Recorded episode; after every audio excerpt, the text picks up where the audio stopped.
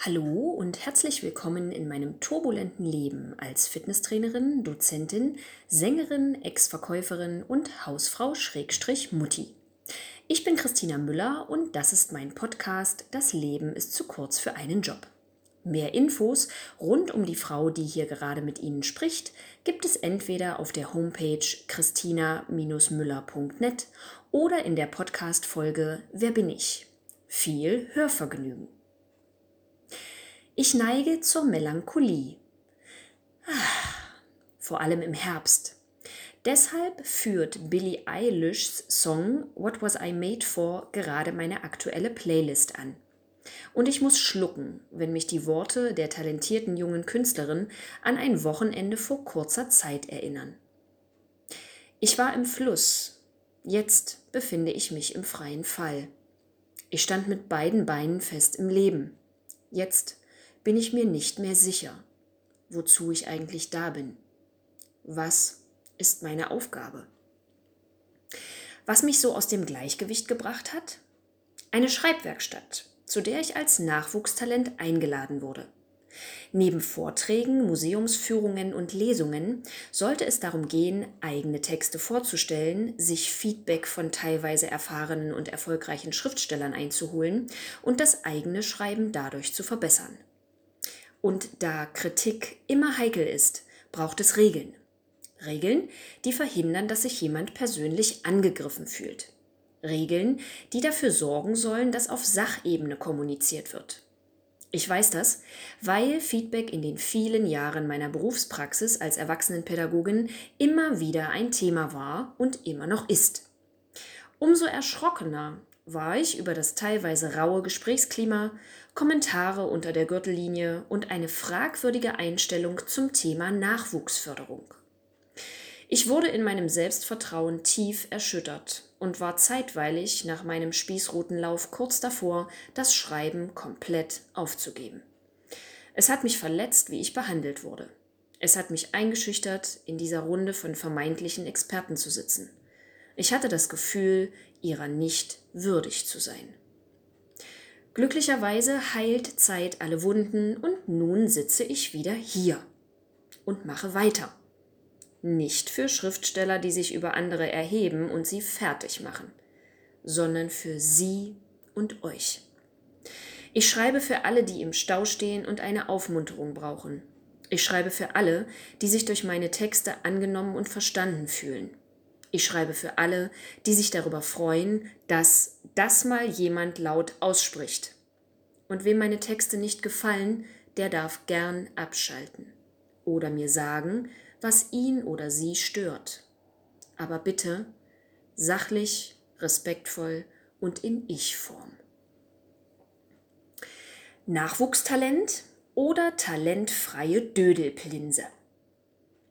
Das ist Altersdiskriminierung man hat ja fast Mitleid mit der Frau. Also der Satz mit der Behinderung, der geht gar nicht. Ich frage mich, woher diese Aggression kommt. Du solltest nicht ankündigen, dass das lustig ist. Ist es nicht. Vielleicht solltest du erstmal ein Buch über Humor lesen und wie Humor funktioniert. Vielleicht sind wir einfach nicht die richtige Zielgruppe. Nee, das ist eher was für AfD-Wähler. Was für eine unglaubliche Arroganz. Und der Kommentar mit dem Filipino, der sich wünscht, bei seiner Familie zu sein und zu fischen, du weißt nicht wirklich was über Filipinos, oder? Da fischt keiner und bleibt bei seiner Familie. Dafür werden die nicht geboren. Der Text ist zu lang und hat keinen Spannungsbogen. Also wenn die Bediensteten da alle so drauf sind, dann will ich keine Kreuzfahrt machen. Wer so einen Job macht, der ist mit so einer Einstellung fehl am Platze. Ich meine, es ist doch nicht ungewöhnlich, dass da mal jemand ins Dampfbad kackt. Das muss man dann halt wegmachen. Und wenn man das nicht will, dann kann man den Job halt überhaupt nicht machen. Ich beiße die Zähne zusammen, nicke demütig, schreibe mit, was mir entgegengeschleudert wird, rutsche tiefer in meinen Sitz und schlucke meine Tränen runter. Ich könnte mich irren, aber irgendwas läuft hier gerade ganz furchtbar schief. Warum zum Teufel habe ich diesen Text ausgesucht? Und warum zum Teufel versteht hier keiner, dass nicht ich die Böse in der Geschichte bin, sondern die vorsätzliche Dame mit dem Durchfall in der Sauna? Hat irgendwer hier schon mal mit Touristen gearbeitet? Nimmt irgendwer hier noch am normalen Leben teil? Vielleicht liegt ihre Heimatstadt auf einem anderen Planeten. Vielleicht gibt es da nur Intellektuelle. Kommst du mit zum Gesprächskreis? Nein, ich muss erst noch meine Abhandlung über Sartre zu Ende schreiben. Okay, soll ich dann was zu essen mitbringen? Nicht nötig, wir haben noch Luft und Liebe im Kühlschrank. Super, dann bis nachher. Wenn es Zeit wirklich gibt und Realität nicht relativ und nur ein Konstrukt unserer Fantasie ist. Ich fühle mich fehl am Platz. Nackt unter Wölfen. Wie der Hundertjährige, der aus dem Fenster stieg. Wie das Känguru der zweiten Chroniken in Berlin, das geopfert werden soll. Zwischendrin kommen aber auch ein paar brauchbare Kommentare. Der Anfang kann kürzer sein. Du könntest die Protagonisten mehr beschreiben. Man erfährt ja gar nichts über die. Stimmt. Könnte ich machen. Vorausgesetzt, ich nehme jemals wieder einen Stift in meine unwürdigen Hände. Und falls ich hier heile rauskomme. Manche Kollegen schärfen hinter meinem Rücken nämlich schon ihre Mistgabeln und zünden die Fackeln an. Könnte sein, dass ich heute im Kamin dafür sorge, dass die Elite es kuschelig hat, wenn sie später noch weinschwenkend und kultiviert über dieses und jenes philosophiert. Das Mädchen hat ja irgendwie Talent, aber diese unausgereiften Verse. Ja, ja, schrecklich, Jamben und Trocheen, alles durcheinander. Ich werde ihr nochmal empfehlen, Germanistik zu studieren, bevor sie wieder was schreibt. Ich meine, die fünf Semester Dichtkunst müssen schon sein. Kreativität und Leidenschaft sind doch wirklich nur was für Amateure. Unsere Blicke treffen sich. Sie, das Mädchen, war vor mir dran und absolvierte mit ihren beiden vorgestellten Werken auch eine Art Spießrutenlauf. Ich hingegen finde gut, was, wie sie selbst sagt, in ihrem Bauch entsteht und raus will. Das eine Gedicht wortgewaltig und berührend, das andere witzig und alltagsnah. Aber wer bin ich und was weiß ich schon?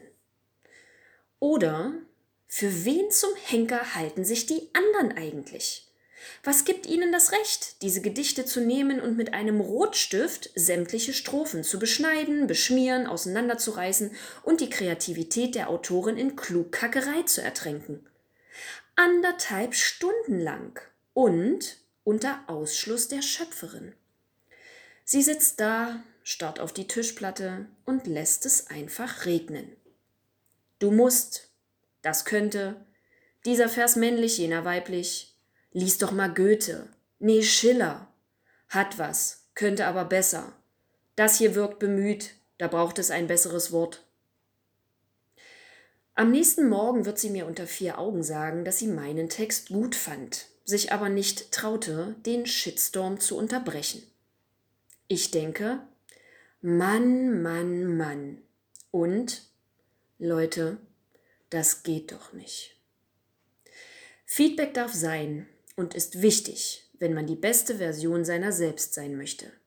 Aber Feedback hat auch Spielregeln und Grenzen. Es ist sachlich, soll Wahrnehmung ausdrücken, nicht bewerten und konkret in Ich-Botschaften formuliert werden. Ich nehme eine Irritation an mir wahr. Ich kann nicht lachen über das, was du schreibst. Ich höre viele Worte, die ich als verletzend empfinde. Zum Beispiel ranzig, im Türrahmen einrasten lassen, verwittert, verbiestert. Okay, ich danke dir. Ich nehme es auf und denke darüber nach. Und das tue ich wirklich.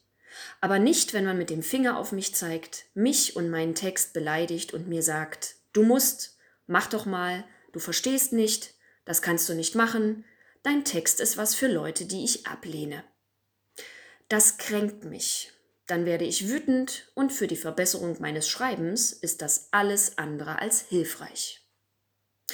Mein Feedback gegenüber einer der Organisatoren fällt entsprechend eher mittelmäßig bis durchgefallen aus.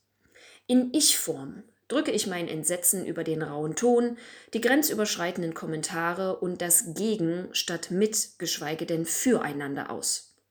Abschließend äußere ich noch die Hoffnung, dass in den Schreibwerkstätten für Kinder und Jugendliche der Fördergedanke mehr im Vordergrund steht, respektvoller und ermutigender kommuniziert wird.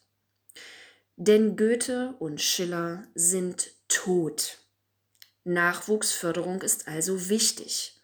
Kreativität kann selbstbewusste, glückliche Menschen hervorbringen, die sich gewinnbringend in unsere Gesellschaft einbringen. Kritik, um zu verbessern, ist wünschenswert. Aber der Ton macht noch immer die Musik und auch Feedback will gelernt sein. Ich habe mich inzwischen wieder aufgerappelt, meine Krone gerichtet, mir den Dreck abgeklopft, die teilweise ätzenden Kommentare auf die darin verborgene sachliche Kritik heruntergebrochen, einige meiner Texte überdacht. Und nun, zwei Wochen nach meinem persönlichen Armageddon, mache ich weiter. Aber an einer Schreibwerkstatt nehme ich vorerst wahrscheinlich nicht so schnell wieder teil. Denken Sie, was Sie wollen. Aber wenn Sie Ihre Gedanken laut äußern, bleiben Sie bitte höflich, sachlich und behalten Sie Ihren Zeigefinger bei sich. Das ist günstiger für den Weltfrieden, in geschäftlichen und privaten Beziehungen und auch für das eigene Karma. Kommen Sie gut durch die Woche. Hören Sie gern auch weiterhin rein. Oder in Auswärtig, stay tuned. Ich bin Christina Müller und das Leben ist zu kurz für einen Job. Liebe Grüße und bis bald.